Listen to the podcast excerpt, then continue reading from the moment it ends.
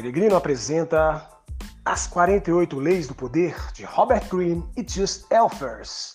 Narração Jeffrey Rock. Curta e compartilhe com seus amigos.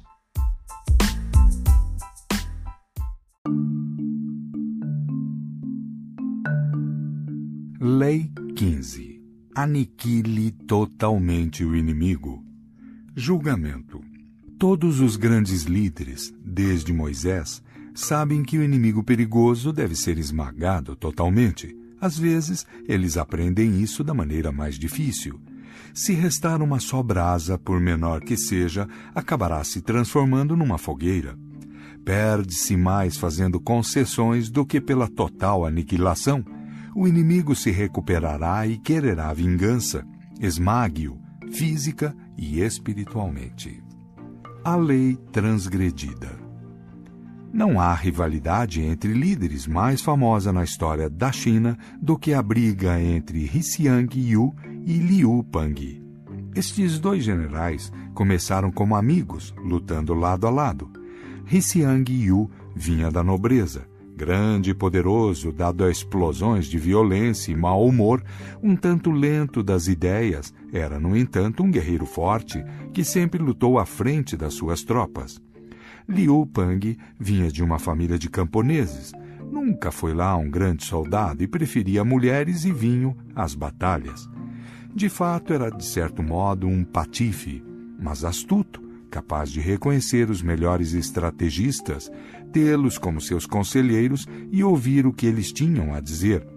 Ele subiu no exército devido a esse seu poder. Em 208 a.C., o rei de Shu enviou dois exércitos inteiros para conquistar o poderoso reino de Xin. Um exército seguiu para o norte sob a liderança de Sung Yi, com Xiang Yu como segundo em comando. O outro, liderado por Liu Pang, foi direto para Xin. O alvo era a esplêndida capital do reino, Xian Yang e Xiang Yu, sempre violento e impaciente, não conseguiu suportar a ideia de que Liu Pang chegaria em Xian Yang primeiro e talvez assumisse o comando de todo o exército. Em um determinado local no fronte norte, o comandante de Xiang, Sung Hi, hesitou em mandar suas tropas para o combate. Furioso, Xiang entrou na tenda de Sung Hi, proclamou o traidor, cortou-lhe a cabeça fora e assumiu sozinho o comando do exército. Sem esperar ordens, deixou o fronte norte e marchou diretamente para Hsien Yang. Ele tinha certeza de que era melhor soldado e general do que Liu, mas para seu espanto, o rival, comandando um exército menor, mas rápido, conseguiu chegar primeiro em Hsien Yang. Hsiang tinha um conselheiro, Fan Tseng, que o avisou. O chefe desta cidade, Liu Pang, só queria saber de dinheiro e mulheres, mas depois que entrou na capital, não tem se deixado distrair por riquezas, vinho ou sexo. Isso mostra que ele tem grandes pretensões. Fan Tseng insistiu para que Xiang matasse seu rival antes que fosse tarde demais. Disse ao general para convidar o astuto camponês para um banquete no acampamento deles, fora de Xian Yang, e no meio de uma dança cerimonial das espadas, mandar cortar a cabeça dele. O convite foi enviado. Liu caiu na armadilha e foi ao banquete. Mas Xiang demorou para ordenar a dança das espadas, e quando ele finalmente deu o sinal, Liu farejou uma armadilha e conseguiu escapar. Bah! Gritou Fan Tseng, desgostoso, vendo que Xiang tinha estragado o plano. Não se pode confiar num simplório. Liu Pang ainda vai roubar o seu império e nos fazer a todos prisioneiros. Percebendo o seu erro, Xiang marchou rapidamente para Xian Yang, desta vez determinado a arrancar fora a cabeça do rival. Liu não era do tipo que entrava numa briga se não tivesse chance de ganhar, e abandonou a cidade. Xiang capturou Xian Yang, assassinou o jovem príncipe de Xin e tocou fogo na cidade, destruindo-a. Liu agora era o inimigo ferrenho de Xiang, que o perseguiu durante muitos meses, encurralando-o finalmente numa cidade murada. Sem comida, o exército desbaratado, Liu pediu paz. Mais uma vez, Fan Tseng avisou Hsiang: acabe com ele agora. Se o deixar escapar, vai se arrepender depois. Mas Hsiang decidiu ser misericordioso. Queria trazer Liu de volta para Shu, vivo, e forçar o seu ex-amigo a reconhecê-lo como senhor. Mas Fan estava certo. Liu deu um jeito de usar as negociações para sua rendição como uma distração e escapou com um pequeno exército. Num determinado momento, depois de capturar o pai de Liu numa batalha, Hsiang ergueu o velho durante a luta e gritou para Liu, do outro lado da tropa: Renda-se agora, ou cozinho seu pai vivo. Liu respondeu calmamente: Mas juramos ser irmãos, portanto, meu pai também é seu pai. Se você insistir em cozinhar o nosso próprio pai, mande-me uma tigela do caldo. Hsiang recuou e a luta prosseguiu. Semanas depois, no auge da perseguição, Hsiang espalhou mal as suas tropas e Liu, atacando de surpresa, conseguiu cercar a sua principal guarnição. Pela primeira vez a mesa virou. Agora era Hsiang que estava pedindo paz. O primeiro conselheiro de Liu insistiu para que ele destruísse Hsiang, aniquilasse o seu exército sem piedade. Deixá-lo escapar seria o mesmo que criar um tigre. Mais tarde ele o devorará o conselheiro disse, Liu concordou. Fingindo um acordo, ele induziu Hsiang a relaxar as suas defesas. Depois, massacrou quase todo o seu exército. Hsiang conseguiu fugir, sozinho e a pé. Sabendo que Liu havia colocado sua cabeça a prêmio, ele encontrou um pequeno grupo formado por seus próprios soldados que batiam em retirada e gritou: Ouvi dizer que Liu Pang está oferecendo mil moedas de ouro e um feudo de dez mil famílias pela minha cabeça. Vou lhes fazer um favor. E aí, cortando o próprio pescoço, morreu. Interpretação Hsiang Yu mostrou a sua crueldade várias vezes. Raramente hesitou em matar um rival se isso lhe interessasse. Mas com Liu Pang ele agiu diferente. Ele respeitava o rival, não queria derrotá-lo com tapeações, Queria provar a sua superioridade no campo de batalha, até mesmo forçar o esperto Liu a se render e lhe servir. Todas as vezes em que teve o rival nas mãos, alguma coisa o fazia hesitar. Uma inevitável simpatia ou respeito pelo homem, que afinal de contas já tinha sido um amigo e companheiro de armas. Mas no momento em que Hsiang deixou claro que pretendia acabar com Liu, mas falhou, o seu destino estava selado. Liu não teria a mesma hesitação depois de virada à mesa. Este é o destino de todos nós quando temos compaixão pelos inimigos, quando a pena ou esperança de reconciliação nos impede de acabar com eles. Com isso, só reforçamos o medo e o ódio que sentem de nós. Nós os derrotamos e eles estão humilhados, mas nós continuamos alimentando estas víboras ressentidas que um dia nos matarão. Não é assim que se lida com o poder. Ele tem de ser exterminado, aniquilado e negadas as suas chances de voltar a nos perseguir. E isso é ainda mais verdadeiro no caso de um amigo que virou inimigo. A lei que governa os antagonismos inevitáveis diz: a reconciliação está fora de questão. Só um lado pode vencer e deve vencer totalmente. Liu Pang aprendeu bem a sua lição. Depois de derrotar Xiang Yu, este filho de camponês chegou a comandante supremo dos exércitos de Shu, aniquilando seu próximo rival, o rei de Shu, seu próprio ex-líder. Ele se coroou imperador, derrotou todos no seu caminho e ficou na história como um dos maiores governantes da China, o imortal Han Kao-tse, fundador da dinastia Han. Para conseguir as coisas, não se deve ter misericórdia. Kautilya, filósofo indiano, século III a.C. A lei observada. Wu Shao, nascida no ano 625 depois de Cristo, era filha de um duque e, sendo jovem, bela e de muitos encantos, estava consequentemente ligada ao harém do imperador Tai Tsung. O harém imperial era um lugar perigoso, cheio de jovens concubinas competindo para ser a favorita do imperador. A beleza e o caráter enérgicos de Vu rapidamente lhe conquistou essa batalha. Mas, sabendo que o imperador, como qualquer outro homem poderoso, é uma criatura de Veneta e que ela poderia facilmente ser substituída, ficou de olho no futuro. Vu deu um jeito de seduzir o filho devasso do imperador, Cao Tsung, na única ocasião possível em que poderia encontrá-lo sozinho, enquanto ele se aliviava no urinol real. Mesmo assim, quando o imperador morreu e Cao Tsung subiu ao trono, ela ainda teve o destino a que estão presas. Segundo a lei e a tradição, todas as esposas e concubinas de um imperador morto, com a cabeça raspada, ela entrou para um convento supostamente para o resto da sua vida.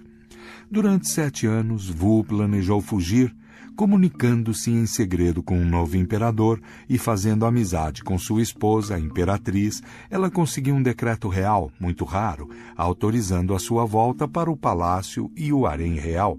Uma vez lá dentro, ela bajulava a imperatriz enquanto continuava dormindo com o imperador. A imperatriz não colocava obstáculos, ela ainda precisava dar um herdeiro ao imperador. Sua posição era vulnerável e Wu era uma preciosa aliada. Em 654, Wu Shao deu à luz uma criança. Um dia a imperatriz foi visitá-la e assim que ela saiu, Wu asfixiou o recém-nascido, o seu próprio filho. Descoberto o crime, a suspeita caiu logo sobre a imperatriz, que estivera no local momentos antes e cuja natureza ciumenta era do conhecimento de todos. Este era exatamente o plano de Wu, Logo em seguida, a imperatriz foi acusada de assassinato e morta. Wu Shao foi coroada imperatriz no seu lugar. Seu novo marido, habituado a uma vida de prazer, passou as rédeas do governo para as mãos de Wu Shao, que desde então ficou conhecida como Imperatriz Wu. Embora ocupando uma posição de grande poder, Wu não se sentia segura. Havia inimigos por toda parte. Não podia se descuidar nem por um momento. De fato, aos 41 anos ela começou a temer que sua bela e jovem sobrinha se tornasse a favorita do imperador e a envenenou com argila misturada à sua comida. Em 675, seu próprio filho, anunciado como sucessor legítimo, também foi envenenado. O segundo filho mais velho, ilegítimo, mas agora príncipe coroado, foi exilado pouco depois sob acusações falsas e quando o imperador morreu, em 683, Wu conseguiu que o terceiro filho fosse declarado incapaz. Finalmente, o filho caçula, o menos capaz, foi coroado imperador. Dessa forma, ela continuou governando. Nos cinco anos seguintes, aconteceram na corte inúmeros golpes. Todos falharam e todos os conspiradores foram executados. Em 688, não sobrara ninguém para desafiar Wu. Ela se proclamou descendente divina de Buda e em 690 seus desejos foram finalmente satisfeitos. Foi nomeada sagrado e divino imperador da China. Wu se tornou imperador porque não restava literalmente mais ninguém da dinastia Tang anterior, e assim ela governou incontestada por mais de uma década de relativa paz. Em 705, aos 80 anos, foi forçada a abdicar. Interpretação Todos que conheciam a imperatriz Wu comentavam a sua energia e inteligência Naquela época, para uma mulher ambiciosa, não havia outra glória além de ser escolhida para passar alguns anos no harém imperial e depois viver o resto da vida emparedada num convento. Na gradativa, porém notável ascensão de Vu, ela jamais foi ingênua. Ela sabia que qualquer hesitação, qualquer fraqueza momentânea seria o seu fim. Se mal ela se livrava de um rival, surgia logo outro. A solução era simples: matar todos eles ou ela mesma seria morta. Outros imperadores antes dela seguiram o mesmo caminho para o sucesso, mas Wu, que por ser mulher não tinha quase nenhuma chance de conquistar o poder, teve de ser ainda mais cruel.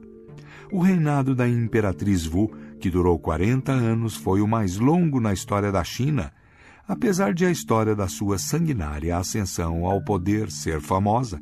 Na China, ela é considerada uma das governantes mais capazes e eficazes do período.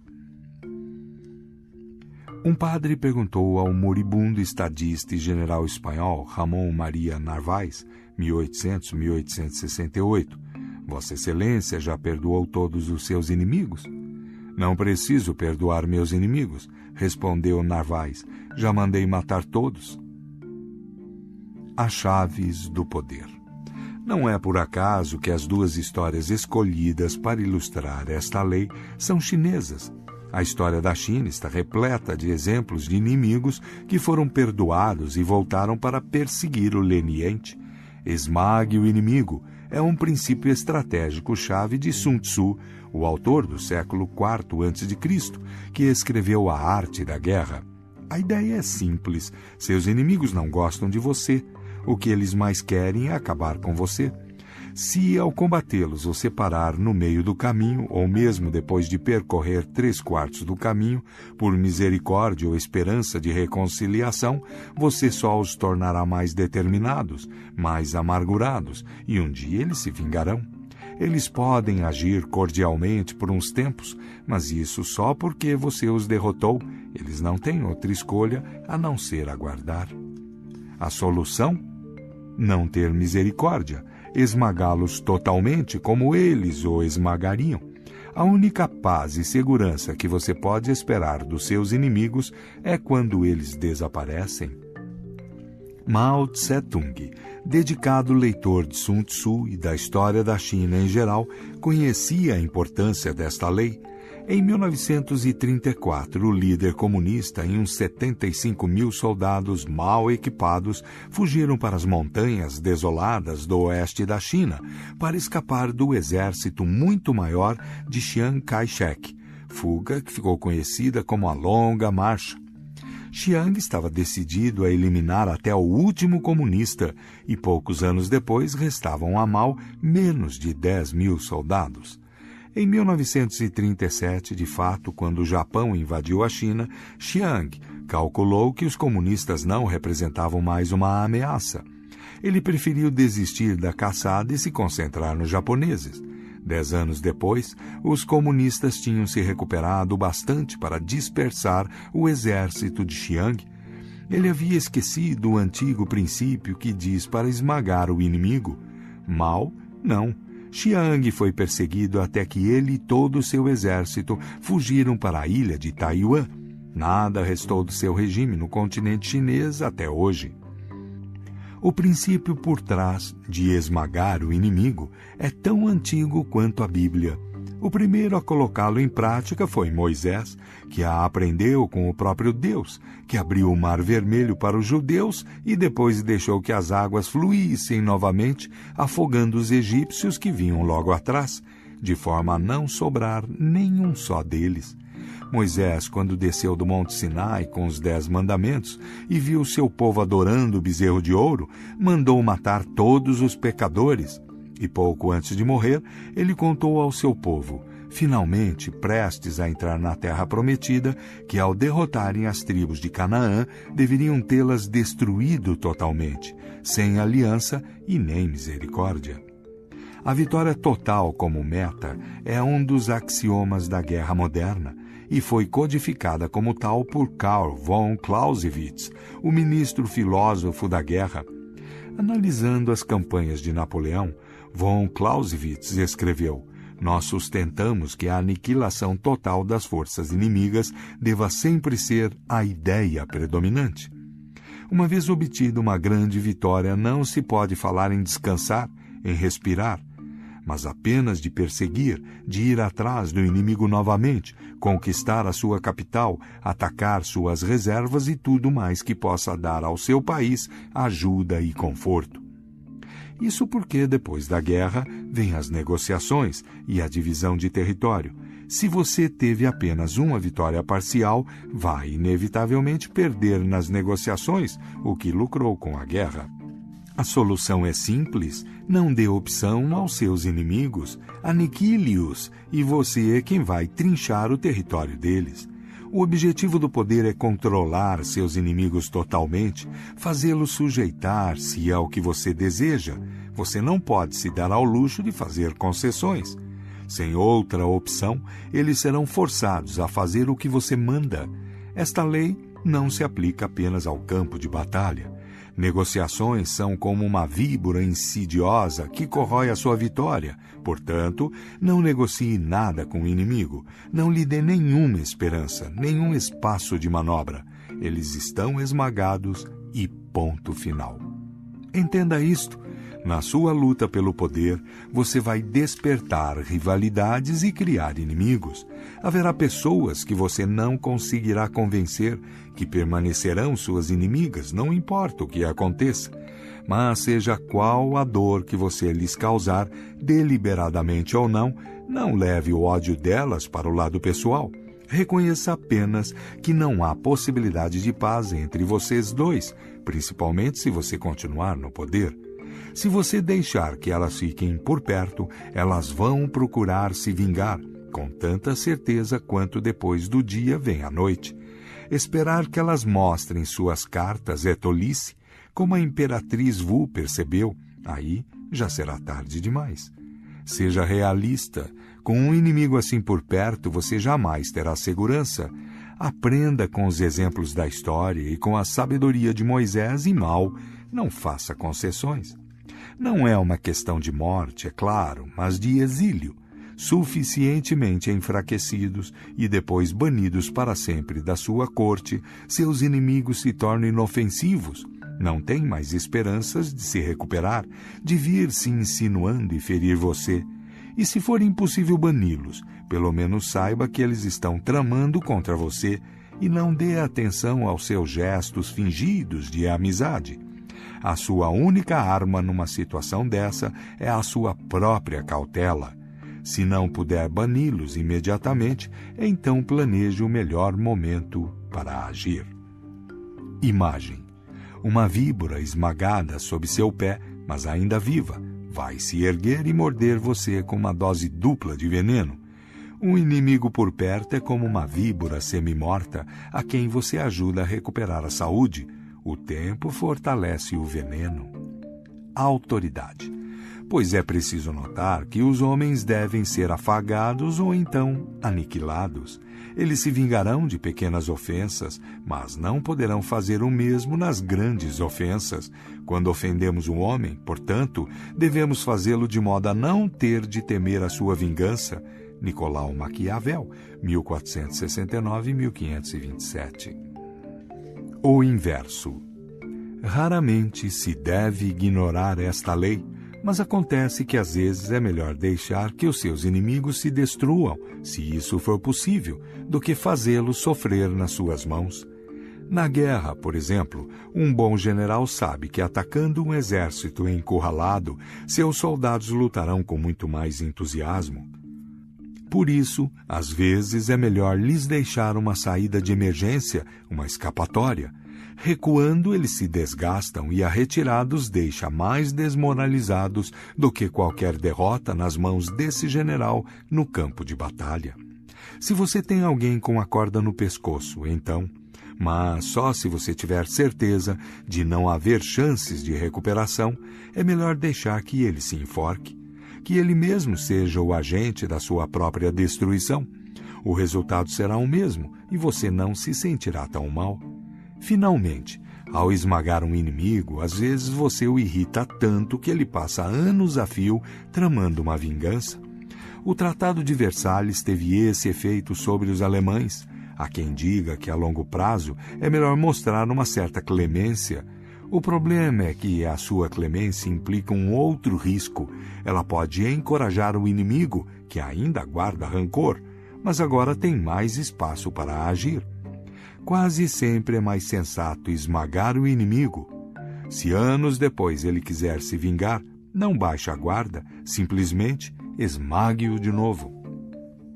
Notas os vestígios de um inimigo podem se tornar ativos como os de uma doença ou fogueira. devem, portanto, ser extintos totalmente. Não se deve jamais ignorar um inimigo achando que ele é fraco. Ele se tornará perigoso no devido tempo, como uma faísca num monte de feno. Kautilya, filósofo indiano, século III a.C. No dia em que Ramiro foi executado, César Borgia abandonou Césena, deixando o corpo mutilado no meio da praça e marchou para o sul, Três dias depois chegou a Fano, onde recebeu os emissários de Ancona, que lhe garantiram lealdade.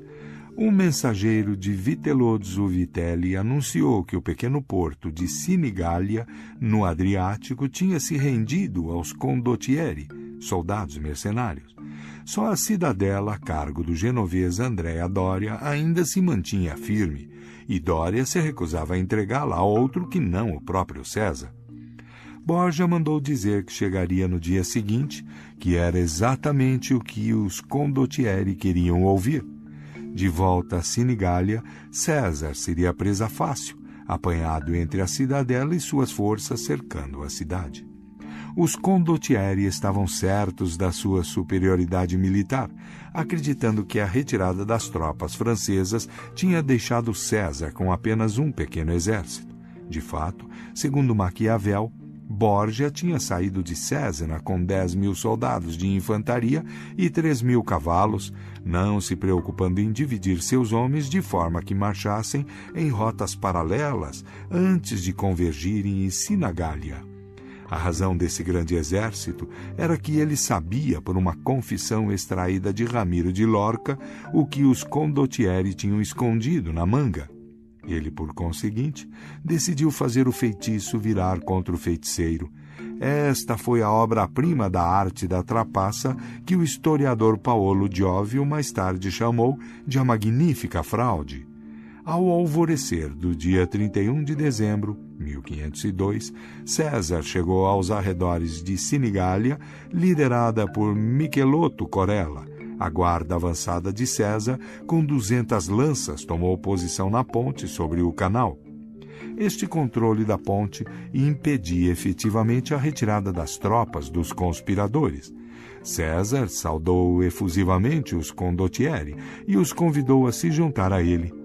Michelotto tinha preparado o Palazzo Bernardino para César usar, e o duque convidou os condottieri a entrar.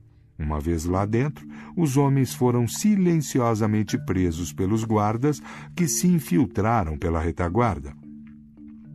César deu ordem de ataque contra os soldados de Vitelli e Orsini, do lado de fora. Naquela noite, enquanto as suas tropas eram esmagadas, Michelotto estrangulava Olivereto e Vitelli no Palácio Bernardino. De um só golpe, Borgia se livrou dos seus antigos generais e piores inimigos. De Borgias, Ivan Clouelas, 1989. Para obter a vitória definitiva, é preciso ser cruel. Napoleão Bonaparte, 1769-1821.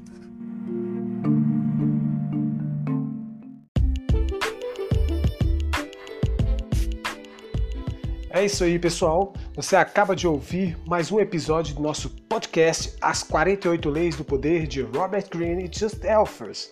Se você gostou, dê um like, siga nossas redes sociais e fale com os amigos, compartilhe para todo mundo.